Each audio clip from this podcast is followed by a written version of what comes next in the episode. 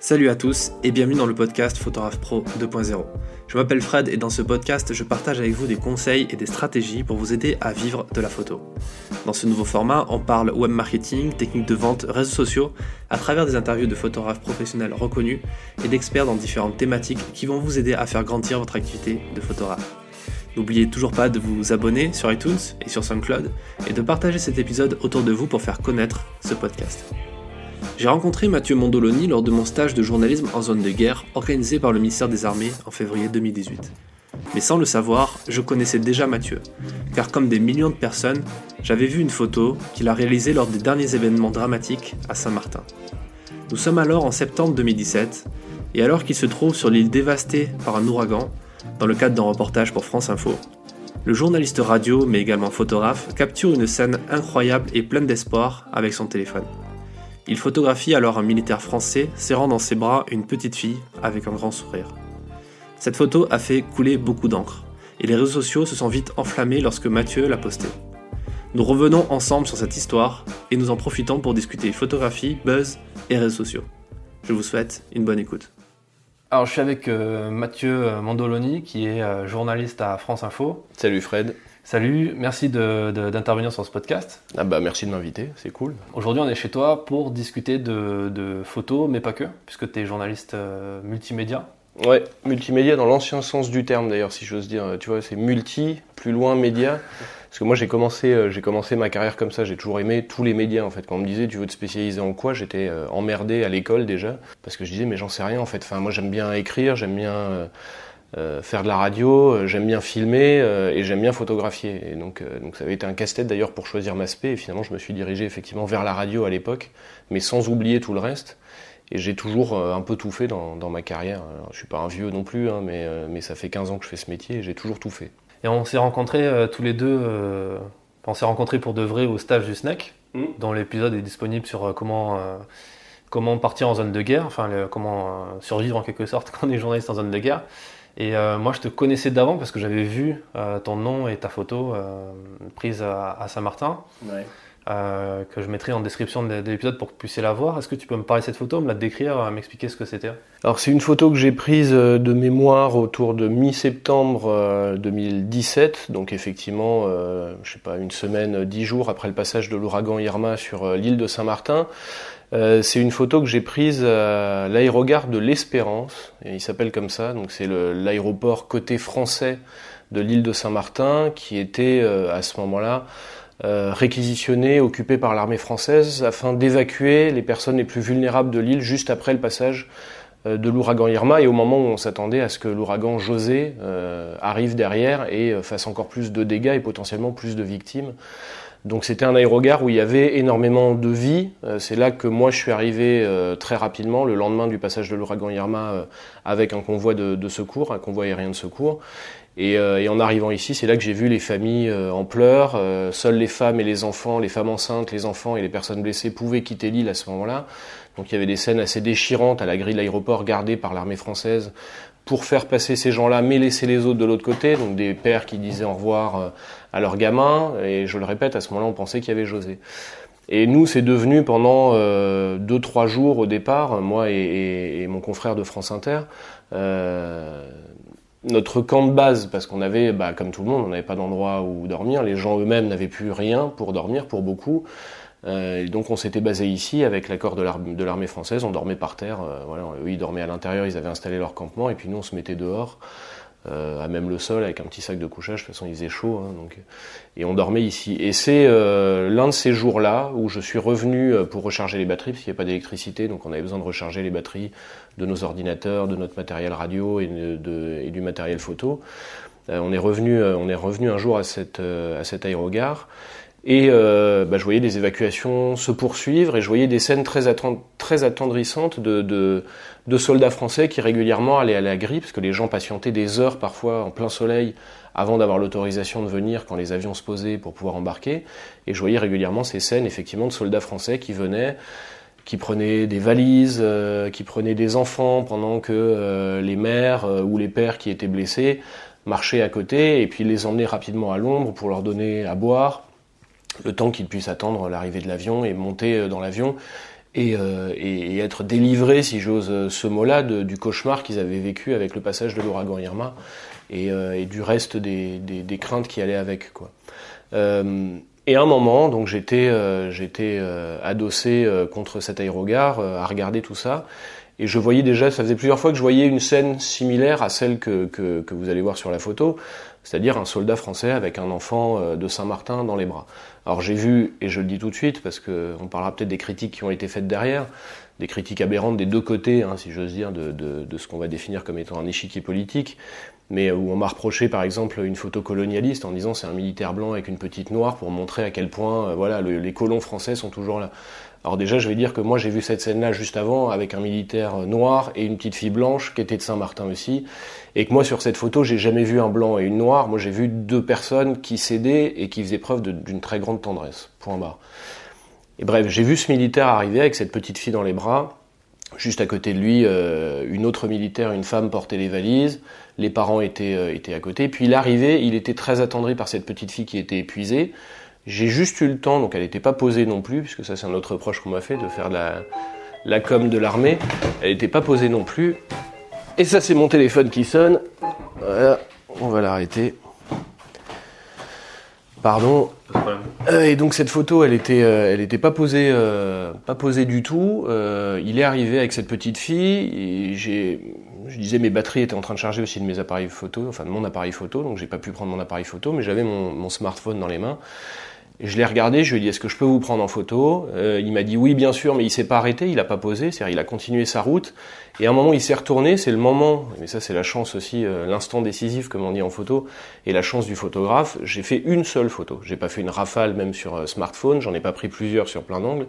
J'ai fait une photo de lui. À ce moment-là, il se tourne, il ferme les yeux, sinon il avait évidemment les yeux ouverts, et il a ce, ce sourire très attendrissant avec cette petite fille dans les bras. Voilà, une photo claquée, moi je la prends. Je la trouve bien, mais je la trouve pas extraordinaire pour être tout à fait honnête, parce que derrière il y a le pilier, il y a le truc parking, enfin voilà, je me dis esthétiquement, je rage en fait de ne pas avoir eu euh, mon boîtier euh, pro à côté à ce moment-là pour pouvoir le faire, parce que je me dis elle aurait été tellement mieux, j'en aurais fait deux trois.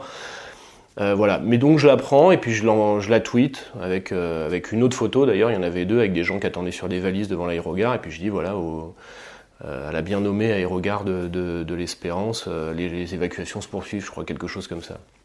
Et on n'avait pas Internet, à part euh, dans cet aéroport où l'armée française l'avait rétabli pour, euh, pour des besoins de communication et pour que les gens puissent donner des nouvelles aussi quand ils arrivaient.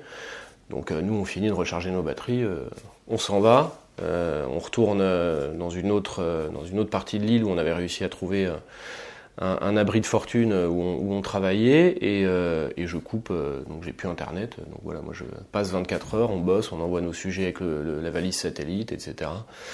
Et c'est que le lendemain, en fait, en, en revenant, alors c'est pas l'aérogare cette fois-ci, c'était je crois avec la connexion satellite d'ailleurs, euh, pendant qu'on envoyait un sujet, je me connecte rapidement avec mon smartphone et puis là je vois une avalanche de notifications euh, Twitter, euh, un message d'une copine qui est, qui est rédactrice en chef à l'Express, euh, et puis tous me disent oui on aimerait que tu parles de la photo, et puis je vois surtout des critiques effectivement alors à la fois des gens qui aimaient bien, mais, mais euh, surtout des gens qui commençaient à critiquer euh, en me faisant les deux reproches que je viens de signaler, c'est-à-dire soit d'être un, infâme colon à la solde de, de, de, de, de cette théorie-là, ou alors d'être un communicant de l'armée française pour montrer à quel point Emmanuel Macron était présent sur l'île alors que lui-même ne faisait rien. Enfin bref, deux choses, encore une fois, qui me font sourire aujourd'hui, mais sur le coup ça m'affecte un peu. Je me dis, moi, ça fait, ça fait une semaine ou dix jours que je suis là, je suis encore là pendant longtemps. Il se passe des vraies choses, il y a des choses vraiment importantes euh, qui sont en train de se dérouler. Il y a des gens qui souffrent, euh, il y a des gens qui sont blessés, il y a des gens qui n'ont plus rien, qui ont tout perdu, il y a des gens qui sont traumatisés. Et euh, excusez-moi du terme, mais il y a, une tripotée de, couillons euh, qui sont à des milliers de kilomètres et qui se permettent de venir encore essayer de chercher après, c'est Twitter, hein, je le sais très bien. Mais bon. Ouais, mais en même temps, ce buzz-là a permis aussi de mettre en avant ce qui se passait aussi sur l'île. Alors je suis, je, sais pas, je sais pas parce que on parlait déjà beaucoup de l'île honnêtement. Après je pense que cette photo là, euh, et je dis ça modestement encore une fois, je pense qu'elle a juste donné à voir, et c'est peut-être aussi ce qui a dérangé, mais aussi ce qui a beaucoup plu, parce que après les critiques et quand j'ai fait ma mise au point, une série de petits tweets, derrière, ça a été repris par plein de, de, médias. Et là, j'ai eu beaucoup plus de messages de soutien et de, et de gens euh, qui, qui m'ont dit que cette photo euh, était belle, etc., que, que de gens qui l'a critiquée. Mais je pense qu'elle a un moment peut-être aussi dérangé parce que ce qu'on voyait et ce qui était la réalité de toutes les photos qui revenaient juste après le passage de l'ouragan, c'était la dévastation. Et, et moi-même, c'est ce que j'ai pris comme photo. Les petites vidéos que j'ai faites pour le, pour le site de France Info, c'était ça aussi. C'était c'était Saint-Martin détruit, quoi. Et cette photo-là, mm, elle donnait à voir autre chose. Elle donnait à voir l'espoir, je pense. Voilà. Euh, c'est le nom de l'aérogare, c'est le sourire de ce militaire, c'est cette petite fille qui est enfin sauvée. Bref, effectivement, c'est plutôt une photo qui tranche avec euh, tout va mal. C'est une photo qui dit ça ira mieux. Mmh. Pas encore, mais ça ira mieux. Elle, elle, elle symbolise peut-être ça. Et c'est ça qui a beaucoup plu, euh, peut-être ce qui a dérangé d'abord, beaucoup plus derrière, parce que j'en ai beaucoup discuté avec des, des, des gens même en rentrant euh, en métropole après, euh, qui me disait Waouh, euh, elle nous a fait quelque chose, quoi. Encore une fois, moi je la trouvais vraiment pas parfaite, mais donc je pense que c'est ça qui a, qui a peut-être fait parler de Saint-Martin autrement, mais je suis pas sûr que ça ait, que ça ait jeté un regard précisément sur l'île. Après, je sais que le moment où j'ai envoyé cette photo, mais moi ça, ça j'ai découvert après, qu'il y avait aussi un gros débat à l'Assemblée nationale sur sur la rapidité ou non des secours français, euh, l'opposition qui reprochait effectivement euh, au gouvernement de ne pas avoir réagi assez vite. Et donc quand cette photo est arrivée, euh, je pense que c'est pour ça que certains m'ont accusé d'avoir fait la com de Macron, c'est qu'elle est arrivée à un moment où on voit un soldat effectivement prendre une petite fille dans les bras. Mais moi, ça aussi, je le savais pas en fait. je, le répète, on n'avait pas Internet, très très peu. Nous, on faisait nos sujets de là-bas, on les envoyait à la rédac. Et, enfin voilà, il y a, il n'y avait absolument pas euh, tout ça. Et, encore une fois, je le redis, évidemment pas. Moi, moi je suis pas un communicant. Je fais pas la com euh, ni de l'armée, mais ni des habitants de Saint-Martin, euh, ni de la collectivité territoriale. Enfin voilà, je fais pas de com. je fais, je suis journaliste, donc je rapporte ce que je vois. Et je rapporte ce que je vois, des choses terribles, des choses belles. je rapporte ce que je vois. Je suis reporter. Voilà. Mais toi qui connais la photographie, qui t'intéresse au photojournalisme et qui doit regarder un peu le palmarès du WordPress, euh, ou euh, Visa pour l'image, tous ces rassemblements, on voit quand même jamais, ou quasiment jamais, des photos positives comme la tienne. C'est surtout des photos montrant l'horreur, montrant le désastre, etc., qui font le buzz sur une, actualité. Là, c'est l'inverse, c'est-à-dire la photo qui a été le plus peut-être médiatisée pour euh, cet événement-là, c'est une photo. Ouais, c'est paradoxal, mais je suis d'accord avec toi et je me suis posé cette question-là de T'as tout à fait raison quand tu regardes Visa, quand tu regardes euh, Bayeux, quand alors Bayeux c'est vraiment sur la guerre, mais Visa aussi finalement, ça reste quand même des sujets très très durs. Le WordPress, euh, alors il y a différentes catégories. Euh, quand tu regardes les catégories portrait ou les catégories nature, bah tu tombes dans autre chose.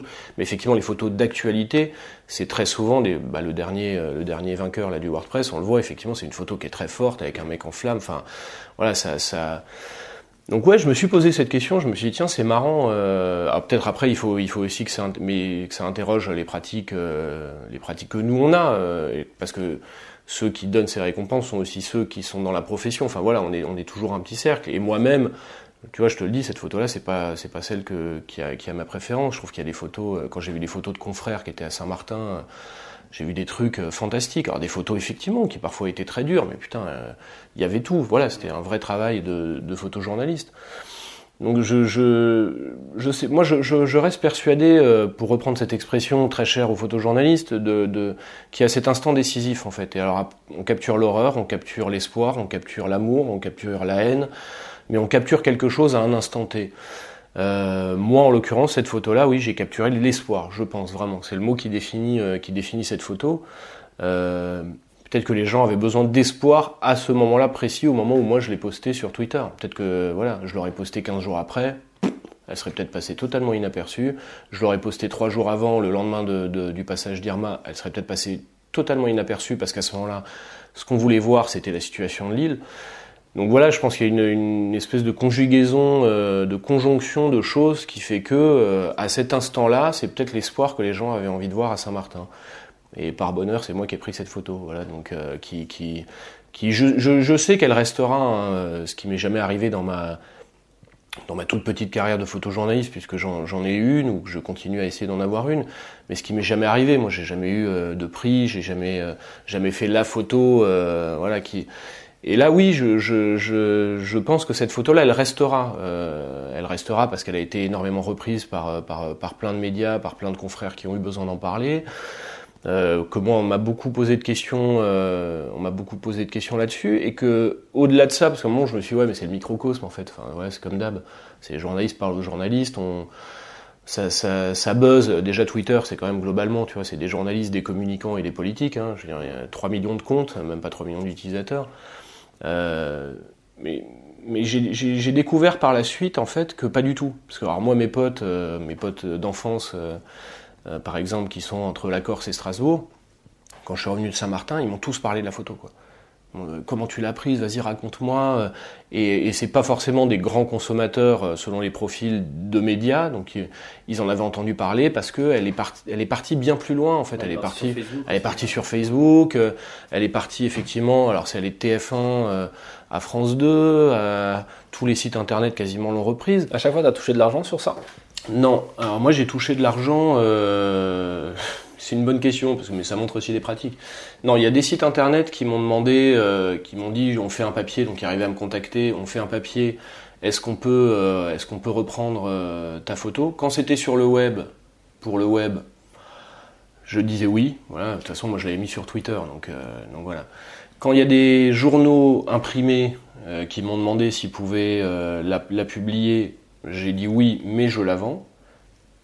J'expliquerai pour plusieurs raisons.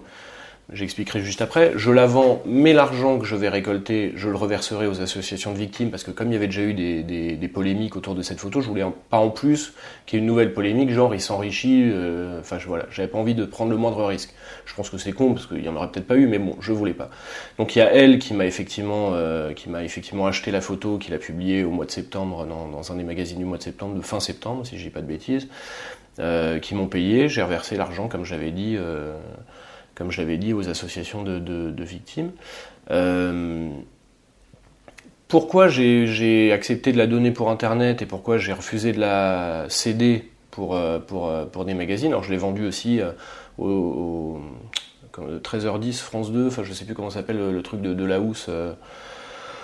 Le JT Ouais, alors c'est pas le JT, c'est juste après. Euh, il a, euh, je sais plus comment ça s'appelle. Enfin bref, il a un petit, une petite émission qui est collée au JT, qu'on a l'impression que ça fait partie du JT, mais c'est pas le JT. Et là, pareil, ils m'ont appelé, ils m'ont demandé s'ils pouvaient, euh, ils voulaient la diffuser en gros dans l'émission, machin. Bah pareil, c'est la boîte de prod, je l'ai vendue. Voilà. Il y a juste sur Internet que j'ai accepté de la donner. Je l'ai vendue pourquoi? Parce que déjà j'estime que tout travail mérite salaire et que c'est un travail. Je l'ai pas fait, voilà, je l'ai pas en vacances, c'est pas autre chose. bref. Et deuxièmement, je l'ai fait parce que j'ai dit, moi, je refuse de participer à l'appauvrissement d'une profession que je connais bien, parce que j'ai plein de confrères euh, qui sont, euh, qui sont photojournalistes, que, que je, le répète, mais je le suis en partie, je l'ai été plus, je le suis moins aujourd'hui. Donc je sais à quel point c'est galère d'essayer de vendre des piges, quand on revient de reportage, de dire voilà. Et, et, je trouve que quand on donne une photo, bah, après les gens, pourquoi vous voulez qu'ils aillent en acheter d'autres? Donc moi, rien que par principe, je dis, je ne donne pas de photos. J'en donne jamais d'ailleurs quand on me demande euh, si, euh, ah, tiens j'ai vu que tu avais fait une photo pour France Info, ce qui est arrivé, est-ce que je est-ce qu'on peut la reprendre? Non. bah vous la payez. Et si vous la payez pas à moi, vous la payez à France Info puisque je l'ai fait à France Info. Donc, euh, mais on la donne pas. On la donne pas parce que sinon, encore une fois, je le répète, c'est c'est la fin d'un métier qui va déjà mal depuis depuis maintenant plusieurs années avec la multiplication de tous photographes. Enfin, tu vois, les smartphones, le matériel peu cher, des témoins partout qui dès qu'il se passe quelque chose sortent le truc, font une vidéo. Je pense d'ailleurs que ça concernera aussi maintenant, et ça concerne déjà les boîtes de prod télévisées qui, pareil, se retrouvent parfois, t'es pas au bon endroit au bon moment, t'as des images amateurs, et, Alors je pense que les gens maintenant prennent le réflexe aussi de les vendre, mais la majorité, ils les mettent sur les réseaux sociaux, c'est récupéré un peu à la va-vite, les mecs diffusent, euh, voilà, et puis au pire, ils payent trois fois rien, mais c'est plus les salaires de photojournalistes, mmh. avec des grilles tarifaires telles qu'elles sont définies euh, par nous et par les employeurs, et qui permettent de vivre. Enfin, je veux dire, c'est leur métier, aux mecs. Euh, Jean-Michel qui travaille, euh, euh, je dis n'importe quoi, à la poste, dans une banque, dans un collège, à l'hôpital, voilà, ou dans une start-up. Bah lui, il a un boulot. Donc derrière, quand il fait la petite photo qui va bien, même si c'est pas payé grand chose, c'est pas grave. Il va toucher quelque chose, ou voire ne rien toucher d'ailleurs. Mais il a son boulot. Le photojournaliste qui prend la bonne photo, qui essaie de la vendre et à qui on dit ah ben non mais c'est pas grave, on l'a pris à Jean-Michel pour beaucoup moins cher parce que finalement il était à côté. Alors certes elle est moins bien parce qu'il n'est pas photographe, mais bon euh, hein, la qualité c'est pas grave vu qu'on paye moins cher. Bah non, voilà, moi je donc moi je suis pas Jean-Michel euh, de la start-up ou de la Poste, je suis journaliste, ancien photojournaliste, enfin toujours photojournaliste. Euh, et donc mes photos, bah, elles se vendent. Voilà. Donc c'est pour ça que j'ai vendu cette photo. Tu fais partie des journalistes qui sont donc des journalistes radio en poste. C'est ton, ton, intitulé de poste, journaliste radio. Ouais, reporter. Reporter radio, qui est amené à faire aussi de la photo et éventuellement même de la vidéo, puisqu'on est un peu les hommes orchestres euh, du, du, journalisme. Quand on sort d'école, on nous l'apprend directement. Et euh, toi, qu'est-ce que tu penses justement de cette, euh, de cette, de cette évolution du métier? Alors moi, faire de la radio et de la photo, pour être tout à fait honnête, mais c'est aussi parce que je, comme j'adore la photo et je suis comme toi, je suis un passionné, autodidacte. Moi, j'ai jamais eu de, cours de photo, ou alors vraiment eu deux heures, je crois, quand j'étais à l'école de journalisme. C'était genre faire une photo pour éviter d'avoir les photos randonnions à la con, tu où tout le monde pose autour du maire essayer de la réfléchir un petit peu plus avec un prof qui était génial, mais on a eu deux heures, donc je suis totalement autodidacte. Mais comme j'adore ça, je me suis formé tout seul, et, moi j'ai toujours aimé notamment l'addition du son et de la photo, contrairement à la vidéo. Euh, parce que je trouve qu'on regarde beaucoup plus les photos et qu'on écoute beaucoup plus le son quand, il y a cette espèce d'addition. Donc moi, euh, dans, ma carrière, à un moment, je faisais beaucoup de diaporamas sonores, j'aimais bien ça, je trouvais que ça claquait bien. J'ai eu tout un projet d'ailleurs à France Info euh, euh, autour de ça, là, quand on avait bossé avec un pote sur Star Wars, on a fait des petits diaposons où c'était, j'ai fait que de la photo, j'ai pas fait de vidéo du tout. On a publié un bouquin. Euh, je pense que c'est deux médias qui se complètent en fait. Donc, euh, donc moi, quand je suis arrivé à Info, alors je suis arrivé au service multimédia d'ailleurs, au service web d'Info, très rapidement, moi j'ai proposé de faire des, alors de la photo et puis quand ils ont vu qu'effectivement je savais en faire, j'ai fait, ils m'ont envoyé sur plein de trucs uniquement pour faire de la photo, en plus d'un reporter radio.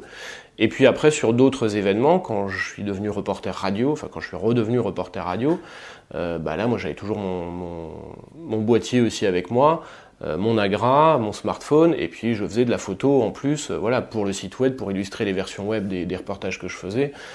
Et ça, je trouve que tu peux faire les deux sans aucun problème, parce que tu fais tes interviews, tu fais ton reportage, tu tournes tes séquences, et puis à un moment, bah voilà, tu ranges, tu prends ton appareil photo et tu réfléchis. Et euh, un portrait, c'est encore plus facile, mais sinon tu saisis l'instant, tu fais tes trucs.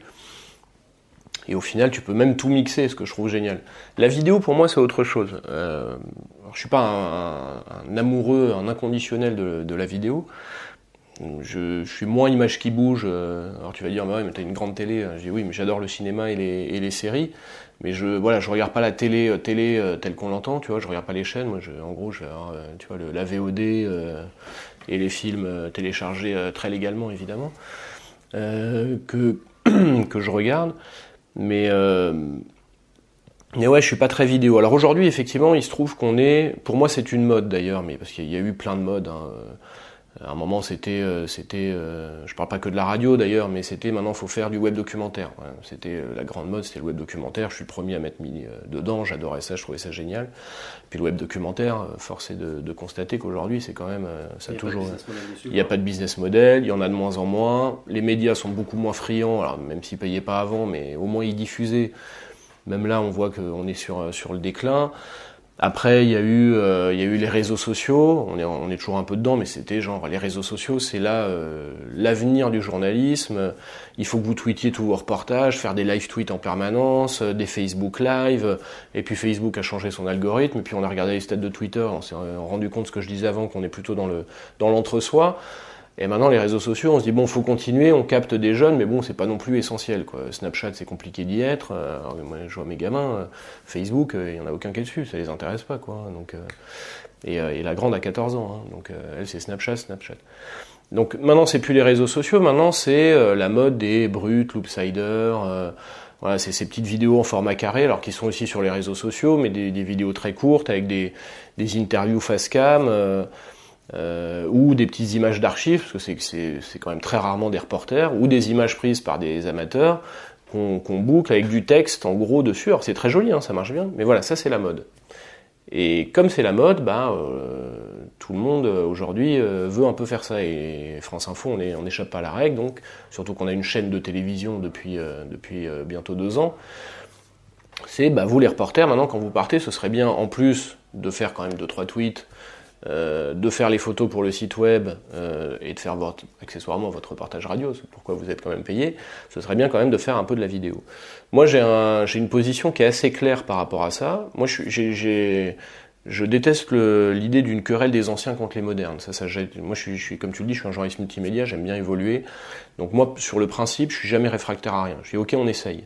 C'est ce que je leur ai dit quand on m'a demandé si, voilà, faire de la vidéo en plus. Donc j'ai essayé dans plusieurs configurations. Et j'ai constaté qu'on peut faire de la vidéo en plus de tout le reste, euh, à condition d'être vraiment dans une configuration magazine. Voilà, quand, quand, on a un peu de temps pour réaliser une série de reportages et que là on peut se dire ok je fais là je vais faire la radio, après je vais faire mes plans de coupe et, et mes images vidéo et puis en même temps je claquerai trois photos, on s'organise. C'est pas facile, ça donne lieu à des, choses très compliquées, mais c'est éventuellement possible. Je pense pas qu'on perd la qualité en faisant ça aussi Ah bien sûr qu'on perd la qualité. Ce sera jamais aussi bien que s'il y avait un JRI dont c'est le boulot qui le faisait, euh, un photographe dont c'est le boulot qui le faisait, et un radio qui, fait, qui le fait. Enfin, on sera jamais aussi bien que ça, très honnêtement. Du coup, est-ce que les rédactions comme France Info, par exemple, je ne cible pas France Info en particulier, mais les autres qui proposent ça, tu vois, 20 minutes par exemple, avaient proposé leur photographe, il leur avait dit en gros, bah, la photo ça coûte trop cher, soit vous faites le texte en plus de faire la photo et vous faites aussi de la vidéo, soit vous partez. Et la plupart sont partis. Bah Mais est-ce que tu ne penses pas que les rédactions sabotent aussi l'information dans le sens où ils perdent de la qualité sur ça? Alors moi je pense qu'ils sabotent, euh, enfin que au final leur objectif c'est de se dire il faut qu'on fasse des économies parce qu'on est on est aujourd'hui dans un dans un secteur hyper concurrentiel euh, qui juridiquement et législativement euh, est très mal encadré aujourd'hui. Mais ça, ça c'est encore un, grand, un grand débat, c'est-à-dire qui, possède les médias, euh, quel est l'objectif de ces gens qui possèdent les médias? Euh, et je travaille au service public, hein, donc je, voilà. Et j'ai travaillé dans le privé avant. J'ai travaillé dans le privé, dans un journal euh, qui a été racheté par une grande banque. Et c'est ce jour-là où moi j'ai dit j'arrête, je, ne travaille pas. Et je pense que c'est plutôt ces gens-là qui sont à la tête de ces, de ces médias dont l'objectif premier est de faire du média en question, non pas un, média qui informe, mais un média qui rapporte. Et que donc quand on veut faire un média qui rapporte, eh ben, il faut tuer tous les coûts qui ne sont pas nécessaires. Parce qu'un média, par définition, honnêtement, ça ne rapporte pas. Surtout quand il y en a de plus en plus, surtout quand il y a la concurrence aujourd'hui d'Internet, de la télévision, de la radio, de voilà. Donc, à partir du moment où il faut en faire un média qui rapporte, eh ben, on enlève euh, voilà, tout ce qui coûte cher. Quoi. Et, ce qui coûte cher, c'est la qualité. Ben oui, ça c'est comme ça. Mais c'est con dans le raisonnement parce que il, ça rapportera pas forcément de l'argent. Ça va en coûter plus que façon que ça rapportera, mais par contre, ça peut rapporter de l'influence. Et ce qui va rapporter de l'influence, c'est aussi la qualité de ce journal, non? Mmh, malheureusement, je pense pas. Mais euh, non, mais je, moi j'ai beaucoup réfléchi à ça. Il y a des contre-exemples. Hein. Moi je te dis que je pense pas, mais il y a des contre-exemples. Quand tu regardes 6 mois ou 21, voilà. Qui viennent de se casser la figure et qui ont été rachetés. Là, il vient d'être racheté par. Euh, ah ouais, par euh, je sais plus quelle boîte d'édition, mais ils étaient en liquidation suite à Hebdo qui était un ah, échec. Ils ont mis toute la thune d'Hebdo. Ben voilà, bah alors c'est Hebdo. Mais avant Hebdo, 6 mois et 21, ça marchait. Euh, sur des rythmes complètement différents de ce qu'on connaît, donc très loin de l'immédiateté, avec de la très grosse qualité, 21 mm. pour ce qui est des reportages écrits fantastiques, 6 mois pour ce qui est des reportages photos extraordinaires, et ça marchait. Après, ils ont voulu se lancer dans, enfin, dans Hebdo, mais bon, ça c'est une autre aberration que moi je comprends pas. Euh. Et, puis bah, tu m'apprends, parce que j'avais pas suivi, euh, que, ça, ça, a planté, ça a planté euh, l'ensemble du truc, ce qui est dommage. Mais là, enfin, donc la qualité peut fonctionner. Moi je pense que globalement, mais d'ailleurs euh, si on regarde autour de nous, euh, la plupart des médias qui existent aujourd'hui ou du travail qui peut être fait, euh, globalement tu vois que c'est pas forcément la qualité qui marche, quoi. ce qui est malheureux. Mais je veux dire, voilà, ce qui marche c'est le buzz, c'est Enfin, c'est, Moi, j'avais une expression toujours pour ça, c'est de dire, de toute façon, si tu habitues les gens à manger de la merde, au bout d'un moment, ils vont dire que c'est bon. Et, moi, je trouve que globalement, on habitue les gens à manger de la merde. Et donc maintenant, ils trouvent que c'est bon. Voilà. Euh, pourquoi Love Story a cartonné en termes d'audience, alors que globalement, euh, c'est quand même vachement moins intéressant qu'un super documentaire que tu peux regarder euh, à la télévision. Enfin, tu vois. Parce qu'à un moment, là, il y a des choses faciles, avec des recettes faciles, qui marchent. Alors, c'est le choix des sujets. on se rend compte que la qualité, finalement, les gens, et notamment qui n'ont pas forcément une grosse éducation à l'image, Euh, ils vont pas faire une énorme différence entre une photo sublime, travaillée, pensée en termes d'information, mais aussi d'esthétique, et la photo clic-clac. de voilà, voilà. c'est pas un souci. C'est malheureusement, j'ai l'impression pas un souci. Mais je fais un tableau, je dresse un tableau assez noir là de du truc, mais je pense que c'est ça, ça. se voit surtout sur la photo d'actu. Parce que c'est de la photo un peu périssable, quoi, qui est consommable rapidement et qui perd son intérêt euh, le lendemain. Après, sur la photo de reportage, effectivement, peut-être que ça, c'est différent, mais parce qu'il y a aussi un, écosystème qui, qui, se, qui s'alimente du genre avec tous les festivals photo, qui soutiennent un petit peu, etc. Mais euh, est-ce que tu penses. Tout à l'heure, tu disais un truc super intéressant, c'est. Euh, tu as dit, tu disais en parlant de photojournaliste, tu disais un vrai photojournaliste. Ce que tu as fait là-bas, c'est pas un travail de vrai photojournaliste. À Saint-Martin Ouais. Ah oui, non, je pense que. Non, non. C'est quoi un vrai travail de photojournaliste? Bah déjà pour moi c'est que tu, tu, y es, tu fais ça quoi. Tu fais du, tu fais du reportage photo. Euh, moi j'ai fait un vrai travail de reporter radio. Moi je, je 99% de mon temps occupé là-bas était là pour faire du reportage radio. Donc j'ai fait un vrai travail de reporter radio un vrai travail de photojournaliste à Saint-Martin. Il y en avait plein qui étaient là. Euh, il y en a avec qui j'ai sympathisé. Ils étaient là tous les jours. C'était qu'est-ce que je fais comme reportage photo aujourd'hui? Voilà. Ça, c'est l'image. Comment je vais la travailler? Quelle, histoire je vais raconter? Comment je vais le raconter? Qu'est-ce que j'ai vu? Où est-ce que je vais retourner? Euh, est-ce que je fais le portrait de ce mec-là? Est-ce que je fais euh, la photo des gamins qui jouent dans les décombres? Enfin voilà. Est-ce que je pars avec l'armée qui va en, en reco dans, à Sandy Ground, un quartier défavorisé parce qu'il y a eu des pillages? Enfin il faisait un vrai travail de photojournaliste. Moi, à ce moment-là, j'ai pas fait un vrai travail de photojournaliste, encore une fois. Moi, je suis, euh, sur cet exemple de Saint-Martin, je suis Jean-Michel Delaposte. C'est-à-dire qu'à un moment, il s'est passé quelque chose, j'ai attrapé mon smartphone et j'ai fait une photo. Alors après, avec mon regard, avec euh, mon habitude, voilà, je suis journaliste. Euh, non, mais je veux dire, dans le réflexe, en fait, j'ai fait ça. Mais après, avec mon regard de journaliste, de photojournaliste, parce que je l'ai cadré quand même d'une certaine manière, même si je suis pas hyper satisfait, qu'elle ça a été très fugace, euh, avec euh, l'idée de comment, pourquoi, euh, est-ce que je la poste, je la poste pas. Enfin voilà, je. Mais j'ai pas fait, j'ai pas malheureusement d'ailleurs, parce que j'aurais adoré pouvoir faire les deux, mais c'est on revient à ce que tu disais, c'est pas possible. Euh, j'ai pas fait de travail de, photojournaliste à Saint-Martin à ce moment-là. Je l'ai un peu plus fait quand j'y suis retourné pour les, les deux mois euh, après Irma, où là j'étais en configuration un peu plus magazine, où j'avais 3 euh, 4 minutes à ramener pour, pour info, mais où j'étais, j'avais du temps pour penser la photo, et là j'ai fait des photos d'illustration pour les, les versions web. Euh, de, des gens que je rencontrais, sur les sujets que je rencontrais, etc. Et là, oui, euh, là j'étais d'ailleurs beaucoup plus satisfait de, ce que j'avais fait comme, comme travail. Quoi. Mais euh, voilà. Toi qui as une vision peut-être d'ensemble sur le multimédia aujourd'hui dans, dans l'information, est-ce que tu dirais que les réseaux sociaux et le fait de lancer des photos comme ça et qu'elles peuvent devenir virales du jour au lendemain, voire même d'une seconde à l'autre, est-ce que c'est une bonne ou une mauvaise chose pour les photojournalistes, les vrais, les professionnels, ceux qui vivent que de la photo de presse ou qui vivent que de la photo?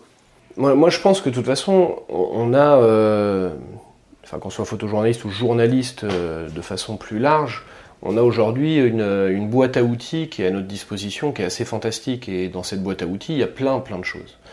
Euh, les réseaux sociaux en font partie, avec leurs qualités et leurs défauts. je pense qu'un jeune photojournaliste qui, qui, commence et qui à un moment a un compte Facebook, Twitter, Snapchat, Instagram, j'en sais rien, ou tout ça à la fois d'ailleurs, et se dit tiens j'ai une chouette photo, je, je, la watermark, parce que après les vols de photos, euh, on, a, on, a, vu des exemples de faux comptes Instagram, je sais pas si tu te souviens, d'un mec qui se faisait passer pour un photojournaliste, qui allait piquer à gauche à droite les trucs, enfin bref, un gros mytho. Euh, il la watermark, il la protège, et il sert de ça pour faire parler de lui et montrer qu'il fait des photos de ouf et qu'il est dispo, etc., bien sûr, je pense qu'il faut s'en servir aujourd'hui. Et s'il y en a une qui tout d'un coup, pour une raison X ou Y, parce qu'il est au bon endroit au bon moment, devient virale, lui ouvre les portes euh, d'une rédac, même sur un one-shot de cette photo, mais possiblement derrière il dirait mais celle-là elle vous a plu, mais j'en ai fait 15 euh, autres en fait sur le même sujet, et on pourrait les publier, bah, évidemment il faut s'en servir. Pour moi, il faut, faut jouer de ça. Il faut toujours retourner ce qu'on pense nous nuire euh, contre ceux qui pensent nous nuire. Tu vois ce que je veux dire C'est-à-dire les réseaux sociaux ou Internet quand c'est arrivé. Euh, je, je, me souviens, moi, quand je, je travaillais dans, dans, ce journal de PQR euh, à l'époque, j'étais au service multimédia, photographe aussi. Euh, j'étais allé voir le service photo du journal et je leur ai dit voilà, pensons à un truc sur Internet. Il y avait un super service, il y a toujours d'ailleurs un super service photo avec des photographes de qualité qui sont que photographes, tu vois, qui, voilà, qui sont concentrés là-dessus, à qui on ne demande pas de faire 20 000 trucs en même temps. Et j'aurais dit, montons un site sur lequel les gens, par exemple, pourraient euh, venir retrouver vos photos, on pourrait les mettre, quand il y a des reportages, en faire des espèces de diaporamas, euh, pas forcément sonores, mais juste des diaporamas, tu vois. Et putain, je m'étais heurté à un espèce de mur, tu vois, genre euh, Internet l'antéchrist. Et je comprends leur position, parce qu'ils s'étaient dit, mais Internet, c'est ce qui est en train de nous tuer, c'est là où les photos arrivent de n'importe qui, que les mecs reprennent n'importe comment et que personne ne paye et nous on nous paye plus. Enfin, et en gros on nous dit que notre métier va mourir. Donc non, je vais pas mettre le doigt dans l'engrenage. Et je pense que c'est une erreur. C'est pour ça que je te dis, il faut retourner contre ceux euh, qui nous nuisent l'idée de leur nuire. En tout cas, se servir d'eux. Bah, Internet, en fait, c'est juste un formidable outil. Il faut juste pas être euh, faut pas les donner, ces photos. Euh, faut pas, faut pas être dupe du danger que ça peut représenter, y compris avec, les couillons dont je te parlais tout à l'heure, qui des fois viennent te, casser la tête.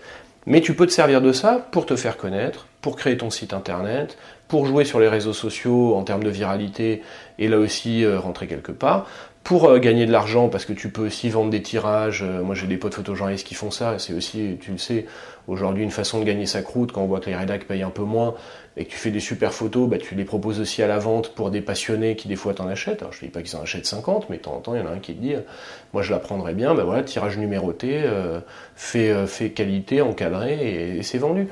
Il y a plein d'opportunités en fait qui s'offrent à nous. Je pense qu'il ne faut pas les ignorer. Voilà. Mmh. Parce que si on les ignore, ce qui, est certain, c'est que le monde, évolue tout le temps. Enfin, on pourra toujours. Euh, j'avais ce débat là l'autre jour avec euh, avec deux collègues à France Info, euh, parce qu'on parlait des podcasts. Euh, dernière mode, hein, d'ailleurs, tu vois, je t'en avais énuméré un certain nombre, mais on est en train d'en tourner un. Nous, à France Info, à Radio France, on en fait plein. Il y a plein de boîtes qui se montent là-dessus, et je pense que c'est très bien. Je pense pas que ce sera une révolution plus que d'autres choses étaient une révolution, mais c'est des nouveaux usages qui se créent, qui vont durer le plus longtemps possible, j'espère, parce qu'il y a vraiment des produits de qualité là-dessus. Euh, mais je leur parlais de ça, on parlait des assistants vocaux, des podcasts, machin. Ils me disaient, oh, putain, ouais, mais c'était quand même mieux avant. Euh, moi, chez moi, j'ai une radio que je tourne avec le bouton, ça fait clic, et là, j'entends la radio. Et je dis, bah, moi, le matin, je me lève, je fais, euh, je fais désolé pour la pub, mais ok, ok, Google, joue-moi France Info, et puis j'ai la radio qui s'allume. Je dis, c'est quoi la différence? Bah oui, mais. moi je n'ai pas compris. Voilà, bah, c'est normal, je t'ai pas appelé l'assistant vocal. Mais je leur disais, il n'y a pas de différence. La différence, c'est l'usage. Le monde change, le monde évolue. Mais oui, mais c'était quand même mieux quand on tournait le bouton de la radio. Je dis, mais toi, tu penses ça Moi, moi j'en sais rien, et je pense que mes gamins, ils trouvent que c'est plus simple de faire comme ça. Et je vois pas ce que ça change. Parce que si tu dis toujours c'était mieux avant, bah ouais, on était beaucoup plus heureux à vivre dans une caverne, à aller chasser, et, on s'emmerdait pas avec il faut gagner de l'argent, il euh, faut que je me marie ou pas, euh, est-ce que j'ai des enfants, comment je les éduque. C'est toujours mieux avant, enfin si on raisonne comme ça, mais, mais sauf que c'est pas comme ça. Ce sera jamais comme avant, le monde change, le monde évolue, il est beaucoup mieux aussi pour plein d'aspects. Hein. Moi je leur disais, bah oui, il y a, il y a, il y a 70 ans, euh, les gamins, euh, la mortalité infantile était plus élevée. Bon bah voilà, aujourd'hui on a, on a résolu ce problème. Non mais c'est pour ça que je te dis, cette querelle des anciens et des modernes, moi je déteste ça. Le monde change, le monde évolue, euh, et ben faut s'y faire. Voilà. Donc soit on l'accompagne, soit on reste sur le bord de la route et puis on regarde le monde passer. Quoi. Et moi je pense que c'est une erreur de se dire le monde passe et moi je reste sur le bord de la route. Mmh. Parce que pendant un temps, et en fonction de ton expérience, tu vas sans doute t'en tirer, voire même toi, tu seras tranquille parce que tu es, à la fin de la route, tu vois, que, fin de ta route. Euh, après, ce qu'il y a, c'est, euh, tu vois, moi je suis prof en école de journalisme, si je tenais ce discours-là auprès d'étudiants, je serais irresponsable, quoi. Je vais pas leur apprendre ça. Non, le monde passe, passez avec lui, montez dans le bus avec lui. Mmh. Parce qu'il passe et il change. Donc faut, faut que vous changiez. Et maintenant que vous avez 23 ans, et demain quand vous en aurez 40, et après-demain quand vous en aurez 60. Accompagnez-le. En plus, c'est passionnant d'accompagner le monde. Ouais, mais les, les arguments de, de, des gens qui pensent pas forcément ça, ça va être euh, de dire qu'un journaliste qui, qui sort d'école de journalisme, un jeune qui sort d'école de journalisme, à qui on a appris qu'il faut faire la photo, la vidéo, euh, euh, l'audio, euh, parler chinois, euh, livrer le café, faire les carreaux, au bout d'un moment, il va peut-être euh, bah, se tirer une balle, quoi. Qu'il en, il en aura peut-être peut marre. Ça, ouais, tu vois, il y, y, a une fin au truc aussi. Moi, je leur dis aux étudiants, euh, et s'il y en a qui nous écoutent, ils, le confirmeront euh, en commentaire, mais moi, je leur dis toujours aux étudiants, on n'est pas effectivement des hommes orchestres. On n'est pas les Rémi Brica du journaliste. Euh, référence peut-être un peu old school, mais Rémi Brica, ce, mec était connu, un Alsacien, parce qu'il jouait du tambour, il y avait une colombe qui sortait, de la flûte et des, cymbales, enfin il faisait tout en même temps, une guitare, voilà, un vrai homme orchestre. On n'est pas les Rémi Bricat du journalisme. Donc non, moi je refuse effectivement, et je te le disais tout à l'heure, de partir en reportage avec mon micro de Nagra dans une main, le Nagra autour du cou, euh, un Osmo euh, avec euh, le smartphone fixé pour faire de la vidéo, en même temps l'appareil photo, je sais pas où, que je vais pouvoir hop attraper pour faire pour faire un truc, et puis tant qu'on y est, effectivement, me connecter avec mon ordi dès que j'ai 5 minutes pour pour écrire mon papier web et puis surtout avec mon smartphone pas oublier de tweeter. Enfin non mais non ça c'est pas possible. Ça c'est pas possible est-ce qu'il y a des patrons de presse, enfin des patrons, des rédacteurs en chef, euh, qui le demandent Évidemment. Est-ce que vous êtes obligé d'accepter Non. Est-ce qu'on peut résister et dire non comme ça Non, vous ne pourrez pas dire non comme ça. Mais vous pouvez être malin. C'est-à-dire le faire une fois, il se rendra compte, parce que de toute façon, il s'en rend compte, que le résultat, il est quand même pas fabuleux. Et dire la prochaine fois, tu vois, si je fais un truc en moins, tu vas voir, déjà, ça va être un peu mieux. Et au bout d'un moment, d'imposer aussi ses vues. Et puis quand on prendra euh, soi-même des fonctions d'encadrement dans ce même média ou dans un autre, ne pas oublier que nous, on était les premiers à dire, parce que c'est aussi euh, les premiers à dire, on peut pas tout faire. Parce que moi, des chefs qui n'étaient pas chefs, euh, tu vois, il y a, avant, et qui tenaient les mêmes discours que nous, et du jour où ils deviennent chefs, et donc n'ont plus à le faire eux-mêmes, mais par contre, ils peuvent le dire aux autres de le faire, moi j'en vois un paquet. Je dis, mais les mecs, arrêtez, vous n'auriez jamais accepté ça il y a encore deux ans. Pourquoi aujourd'hui vous demandez aux gens de le faire? C'est aberrant. Donc non, on n'est pas des hommes orchestres, mais oui, on a une boîte à outils. Je reviens, c'est ma métaphore habituelle, on a une boîte à outils, et dans cette boîte à outils, aujourd'hui, quand on est jeune journaliste, il faut être capable de faire de la photo, à minima, je ne dis pas qu'on est photojournaliste, hein, mais faire la photo, s'il y, a besoin de faire trois photos à un moment, on doit être capable de le faire. On doit être capable de se servir d'un smartphone, pour plein de raisons euh, différentes. Euh, ton agra tombe en panne, tu veux te servir de dictaphone, il faut savoir comment le faire. Tu veux envoyer un son, euh, une image, euh, une vidéo très rapidement, mais c'est trop lourd pour passer par mail. Est-ce que tu sais utiliser un FTP ou un WeTransfer, l'équivalent sur un smartphone? Il faut être capable d'écrire, de savoir écrire, parce que si à un moment tu une commande et que c'est pour la presse écrite, il bah, faut écrire correctement. J'écris pas dans un canard comme j'écris quand je tape mes, commentaires radio, hein, où là j'écris avec une grande oralité. Il faut être capable de faire de la vidéo à minima. Donc moi je leur dis toujours à minima. À minima. Je vous dis pas que vous êtes et JRI, et photojournaliste, et reporter radio, et, euh, reporter web. C'est pas vrai. Mais que vous sachiez à minima faire tout ça. Et là, dans toute cette palette de cette boîte à outils, il y a un des outils dans lequel vous allez exceller. Peut-être deux. Il n'y en aura pas plus, mais peut-être deux. Mais un, c'est sûr, c'est votre spécialité, votre cœur de métier. Je veux être journaliste web, c'est là-dedans que je vais exceller. Je vais maîtriser les codes. Euh, d'internet, je vais être capable de trouver des bonnes idées de sujets euh, euh, et, de, et de faire effectivement un rendu multimédia pertinent avec une écriture, des liens, je sais faire un lien, un lien hypertexte, etc. Euh, je veux être reporter radio, je vais exceller en radio, mais en même temps, je suis capable de faire peut-être un petit peu de vidéo. Ouais, quelque part, c'est un peu comme une école où on te forme à faire de l'histoire, de, de la, des maths, euh, de la philo, de connaître un peu les bases.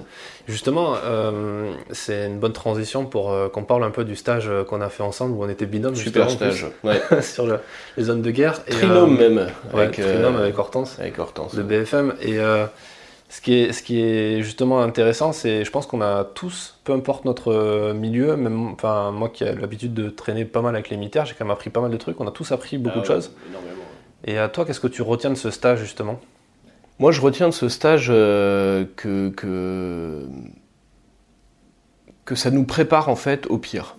Voilà, ça nous prépare au pire. Euh, alors on va rien dévoiler parce qu'en plus il y a plein de confrères qui veulent le faire et puis je pense que euh, nos, amis militaires là-bas nous avaient bien expliqué le pourquoi il fallait pas trop en parler. Exactement, il faut garder la surprise. Mais on nous prépare au pire et je pense que, ce pire-là est nécessaire, surtout dans le monde dans lequel on vit aujourd'hui. Je trouve que c'est hyper formateur, c'est encadré par des gens. Euh, quand même, c'est, faut, faut, savoir que, que à Collioure, euh, on a eu le top des instructeurs. En gros, c'est les mecs qui forment, les mecs qui vont devenir les meilleurs, donc c'est forcément les meilleurs. Et eux, nous, on a la chance pendant une semaine de les côtoyer. Ils nous racontent leur façon de bosser, ils nous expliquent comment se comporter. Et moi, j'ai aussi beaucoup appris sur comment travailler avec l'armée. Euh, beaucoup moins que toi, mais j'ai fait, euh, fait quelques reportages avec l'armée française. Euh, alors après, je pense qu'il y a une question d'intelligence aussi. Je crois qu'on avait eu cette discussion là-bas euh, déjà, mais, euh, mais moi j'ai vu des collègues euh, journalistes des fois quand ils sont avec l'armée se comporter n'importe comment. Et, et, moi là j'ai appris en fait aussi comment me comporter avec eux. Quoi. Que, quand je dis me comporter, c'est pas les relations. là, là on, on reparle d'intelligence. C'est si on est sur un terrain compliqué, où est-ce que je me place, comment j'écoute? eux ils savent, moi je sais pas. voilà, moi je trouve qu'il y a des choses hyper intéressantes qui, qui nous ont été apprises là-bas. Et puis après, voilà, la panoplie, les, les premiers secours, faire un garrot, euh, euh, sortir d'une embuscade. Euh, voilà. C'est- c'est- je me suis remis plus activement à la course, tu vois, en me disant, euh, parce qu'une fois qu'on a le gilet pare-balles, euh, le sac, le casque lourd, on s'est rendu compte qu'on courait moins vite aussi. Et encore, il faisait froid. Et il faisait froid. Pas ouais, dans le désert, c'est Ah, différent. clair, ouais, putain. Mais euh, non, non, moi j'ai trouvé ça hyper formateur et, euh, et d'ailleurs on était trois de France Info, euh, comme tu le sais, euh, pendant, pendant cette semaine-là. Et nous, le premier truc qu'on a fait en rentrant, c'est faire un débrief à, à notre hiérarchie en leur disant que, que pour nous il était essentiel, voire euh, obligatoire, que tous ceux qui partent sur des terrains de, de, de conflit ou sur des terrains compliqués aient suivi cette formation, que ce soit un préalable, parce que encore une fois, c'est des choses, euh, on a appris des choses qui pourront nous, nous sauver la vie, quoi. Voilà. Euh, se sauver la vie entre nous si on se retrouve sur le même terrain, mais également euh, me sauver la vie, moi, à un moment, si je suis face à une situation. Parce que là, j'ai pu euh, vivre quelque chose où ils m'ont appris à vivre des choses et à réagir. Avant, je ne le savais pas, donc j'aurais sans doute réagi euh, de manière. D'ailleurs, les premiers exercices qu'ils nous font faire, ils nous disent pas comment réagir et on réagit mal. Et ils rigolent bien parce qu'on réagit très mal. Mais euh, donc voilà, non, non, c'est un stage, euh, c'est un stage extraordinaire. Et euh, justement, ce qui était rigolo, c'était le, le fait que c'est à ce moment-là que, quand j'ai vu ton nom, que ça m'a rappelé la photo que tu avais fait dont on a parlé au tout début de cet entretien. Et euh, ce que tu dis, c'est, c'est quand ils nous apprennent à bien réagir par rapport à eux. Euh, quand j'ai interviewé, donc c'est dans un autre podcast avec euh, l'adjudant-chef qui nous a qui servait d'instructeur, euh, je lui avais posé la question euh, qu'est-ce que tu penses des gens qui disent que quand on travaille sur des sujets militaires en étant embedded avec eux, c'est un peu comme si on faisait votre com, c'est un peu comme si on travaillait pour l'armée. Et lui m'avait répondu oui, tu travailles pour l'armée, parce que tu travailles dans le sens où tu vas nous permettre de travailler de façon sécurisée, parce que tu vas nous écouter, tu vas, tu vas jouer le jeu, et du coup, c'est un peu comme si tu, tu, étais avec nous, en quelque sorte. Et ça, et quand j'avais vu ta réaction sur le- les réseaux sociaux, parce que quand j'ai vu ta photo, j'ai surtout, euh, ça, ce qui m'a marqué surtout ta réaction, en disant, mais les gars, soyons un peu intelligents, et euh, c'est pas parce qu'on est journaliste qu'on va forcément être anti-militariste, qu'on va pas forcément, on va jouer forcément les rebelles, et c'est pas pour autant qu'on jouera pas les rebelles qu'on fera la communication de, de ces gens-là. Il faut rester euh, pragmatique et intelligent. Et ça, j'ai vraiment apprécié cette, cette réaction-là, et je me dis, il y a pas assez de gens qui l'ont. Même moi, je me rappelle des stages que j'ai passés dans certaines rédactions, notamment la PQR, où euh, bah, les bidas, c'est euh, les mecs qui, euh, qui servent à rien et qui euh, voilà, nous font chier avec les avions quand ils passent au-dessus de la maison, et ce genre de choses, et tous ces clichés. Bah, qui partent avec eux sur le terrain et puis verront s'ils servent à rien. Mais euh, non, mais t'as tout à fait raison. Moi, je, je... Après, on a des postures, mais d'ailleurs, comme les militaires ont parfois des postures, et on l'a vu à Collioure aussi avec nous. tu Il y, en- a certains qui aimaient bien nous faire comprendre qu'on était des petits journalistes et qu'on les faisait rigoler, quoi. Mais il y a des postures. Il faut dépasser les postures. Mais c'est vrai dans ce cadre-là, comme dans, dans plein d'autres cas. Moi, je pense qu'il faut toujours dépasser les postures. Et euh, évidemment que les militaires ne servent pas à rien. Évidemment que c'est pas que des troufions. euh, Enfin, chez, chez les militaires comme chez les civils, euh, il y a des cons, il y a des mecs intelligents, il y a des mecs formidables, il y a des mecs exceptionnels. euh, euh, voilà. euh, après, euh, tu vois, et je, et je suis pas pro-militaire et je suis pas, comme tu le dis, anti-militaire. Euh, euh, moi, j'ai pas fait mon service, tu vois, par exemple. Enfin, j'aurais dû le faire. Euh, j'ai été, euh, j'ai été exempté et je t'avoue que j'avais pas super envie d'aller faire 9 mois euh, là-bas. Euh, mais voilà, parce que bon, T'es bien rattrapé en 15 jours. je me suis bien rattrapé effectivement euh, là-bas, mais euh, non, et puis même, et puis après je, je les ai suivis, mais c'est autre chose. Voilà, entre me dire je suis, je suis journaliste, intéressé par ces questions de conflit et donc possiblement à côté de, de, de militaires, c'est une chose. Être soi-même militaire et porter une arme, et euh, voilà, ça c'en est une autre. Voilà, par exemple. Donc moi, pour moi, c'est même pas schizophrénique, mais c'est juste pour dire que, que que oui, je suis pas pro ni anti. Je trouve c'est, résumer les gens. euh, en même temps, les gens aiment bien ça, tu vois, c'est ça, cette dichotomie un peu absurde. Euh, Si, si t'es pas, si t'es pas pour, c'est que t'es contre. Bah non, bah non. T'es Beatles ou Rolling Stone, mais j'en sais rien, mec. Je peux être les deux, non? Enfin, tu vois, à chaque fois, on nous offre des choix. C'est t'es ça ou ça, t'es ça ou ça? Bah non, t'es autre chose. T'es quelque chose qui te définit et qui fait que tu as un avis et que tu peux regarder les gens tout simplement avec humanité, qui portent un treillis et un képi, ou qui soient avec une blouse blanche, ou qui soient en civil. Enfin ou qu'il soit noir ou blanc, tu vois, je reviens à ça parce que moi, moi, ça m'avait vachement choqué euh, qu'on puisse avoir cette réflexion-là, alors que moi, je ne l'avais, je te jure, même pas vu, quoi. C'est, c'est encore une fois, putain, on regarde les gens, regardons-nous, alors ça va faire un peu bisounours quand je te dis ça, mais regardons-nous avec humanité. Si on se regarde avec humanité, on se rend compte que derrière la blouse blanche, le treillis, le nagra, l'appareil photo, bah putain, il y a, il y a des gens. euh, Il y a des gens avec une peau et du sang qui coule, quoi. Enfin, je veux dire, on est les mêmes. Et après, encore une fois, dans tout ce lot-là d'humanité, il y a des connards, il y a des gens bien, il y a des gens exceptionnels. Point. C'est comme ça. Euh, mais, mais, si on dépasse ça, on évitera, je te dis, ces postures à la con de euh, les bidas servent à rien, euh, ou les journalistes sont des emmerdeurs. Voilà, la vérité, elle est au milieu. Hein. Dernière question, qu'est-ce que tu dirais à un photographe qui, écoute ce podcast, qui se lance ou qui, galère un petit peu peut-être dans son activité, qui est à la recherche d'infos, qui est à la recherche de... Est-ce que tu penses que par exemple la radio, enfin la radio, le, journalisme radio, ça peut être une piste par exemple pour un photographe pour... Euh, vendre plus de sujets, pour se diversifier ou... Tu vois, c'est un peu de l'autre sens. On parle beaucoup des, rédacteurs et des journalistes radio qui vont faire de la photo, euh, mais on parle pas beaucoup du, de l'inverse. Moi, je pense que ce qui, mais, tu vois, je, en même temps, je te dis que moi, j'aime pas trop ça. Mais cela dit, si j'avais, euh, si j'avais vraiment dû faire de la télévision, j'aurais clairement fait JRI et pas rédacteur. Moi, je pense qu'un photographe aujourd'hui, alors la radio, c'est un autre métier, euh, donc. Donc quand tu es vraiment photographe, euh, photojournaliste, euh, avec cette idée de l'image, la notion de l'image, tout d'un coup de se dire va falloir que je fasse attention au son, c'est vraiment un autre métier. Donc, euh, ça peut être compliqué. Mais moi je le dis, j'encourage et je dis courage à tout le monde. Après moi j'aurais tendance à dire l'image bouger, comme c'est des gens, enfin moi je connais plein de JRI qui essayent d'être photographes et c'est pas toujours une réussite, mais tous les photographes qui ont commencé à faire l'image bouger, euh, tous ceux que je connais en tout cas, c'est toujours des images hallucinantes. Parce que les mecs, une fois que tu sais faire un cadre et le penser et te dire tout doit être en place dans ce petit théâtre, euh, c'est là que c'est parfait. Et derrière, le reproduire avec de l'image bougée, c'est beaucoup plus facile, je pense. Donc, non, ce que je dirais à un jeune photographe qui se lance, c'est déjà courage et continue. faut, faut... Il y a plein de gens qui te diront que ça sert à rien, qu'il n'y arrivera jamais, et c'est pas vrai. C'est pas vrai parce que je, je, je reste persuadé que si on a envie d'aller au bout de ses rêves, euh, de son envie, et qu'on y met de l'énergie, on créera du talent, parce que le talent, il y, a des génies qui l'ont comme ça, mais sinon, globalement, c'est quand même une histoire de travail. Et donc, si on ne se laisse pas décourager, à force de travail, on arrivera à quelque chose. Moi, j'ai une grande foi là-dedans, quoi. Je suis persuadé, euh, de par mon expérience aussi. Je moi, j'ai, j'ai fait un parcours qui est totalement atypique, par exemple, pour, euh, avant de finir, reporter à France Info.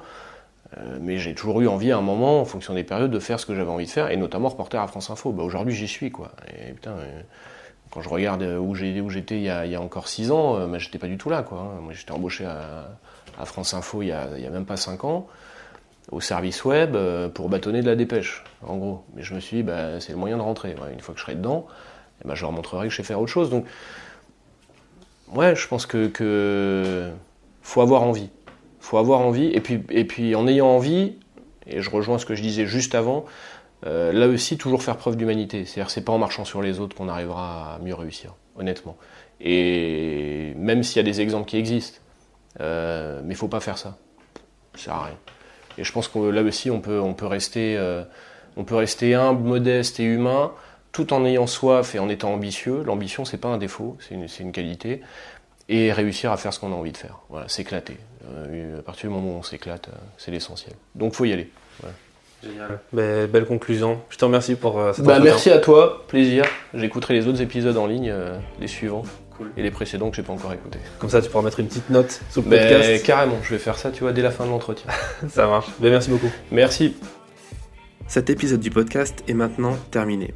Si ce dernier vous a plu et que vous voulez le soutenir, il vous suffit de vous abonner sur iTunes et de laisser une note de 5 étoiles ainsi qu'un commentaire, comme va le faire Mathieu. Cela ne vous prendra qu'une minute et aidera grandement au référencement du podcast. Enfin, un dernier mot pour vous dire que si vous le souhaitez, vous pouvez avoir plus d'informations et de conseils pour faire grandir votre activité de photographe professionnel en vous abonnant gratuitement à ma newsletter du lundi dans laquelle je partage chaque semaine des conseils très utiles. Le lien est en description de cet épisode. Je vous donne rendez-vous dans le prochain épisode du podcast Photographe Pro 2.0. À bientôt.